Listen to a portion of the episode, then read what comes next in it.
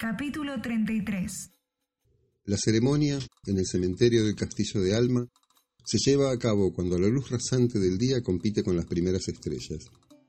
Junto a Chico se encuentran Utlinda, Relinda y Milinda, llevando de la mano al pequeño barbudo sin barba, su abuelo Cunegundo y su abuela Julepa, un poco contrariada porque no le dejaron tocar el clavicordio.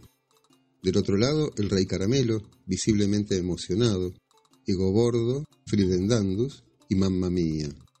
Más allá, donde nadie puede verlo, Pigmarillion aterriza casi en el lugar que había calculado, cerca del monumento donde reposan los diversos restos de Gil.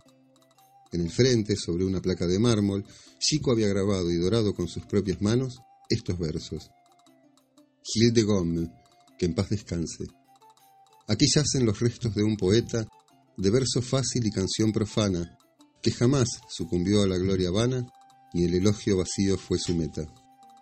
Se rehizo a sí mismo muchas veces, y otras tantas perdió su alma a pedazos. La amistad la devolvió con creces, y a veces con ayuda de algún brazo. Luchó con entereza, y sin ella. Podrá decirse de él, nunca tan cierto, que no fue en vida que encontró su estrella, y que más vivo estuvo cuando estuvo muerto. Gil también está allí, solo visible para Chico. Camina alrededor de su propia tumba, mirando cada detalle y cada tanto repite en voz baja el epitafio.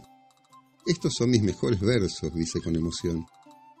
Yo hubiera puesto cuanto más muerto más cursi, opina Pigmarillion sonriendo. Cuando todos comienzan a retirarse, Gil camina junto a Chico. Ya es hora de que me despida definitivamente, le dice. Chico querría decirle que siempre vivirá en sus recuerdos, pero sabe que la gente que lo rodea no entenderá con quién habla. Yo también, se suma Pigmarillion. Aprovecharé el vuelo migratorio de los cisnes y me iré con ellos. Comienzan a diluirse en la luz del atardecer. En silencio, Chico Pum les dice adiós. Cunegundo y Julepa ya están en el carruaje que los devolverá a su castillo. Solo falta que se despidan de Chico las princesas y en el apuro por ser la primera, lo saludan las tres al mismo tiempo. Sorprendido, Chico descubre algo que cambiará su vida. Por primera vez desde hace muchos años, se siente expuesto, en dulce desequilibrio.